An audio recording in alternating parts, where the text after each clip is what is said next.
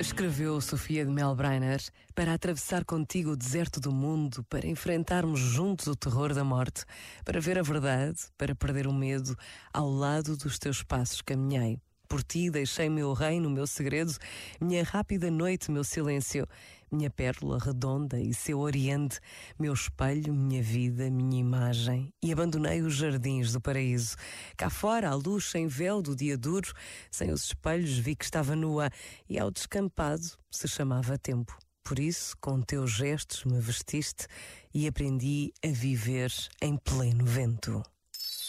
Este momento está disponível em podcast no site e na app.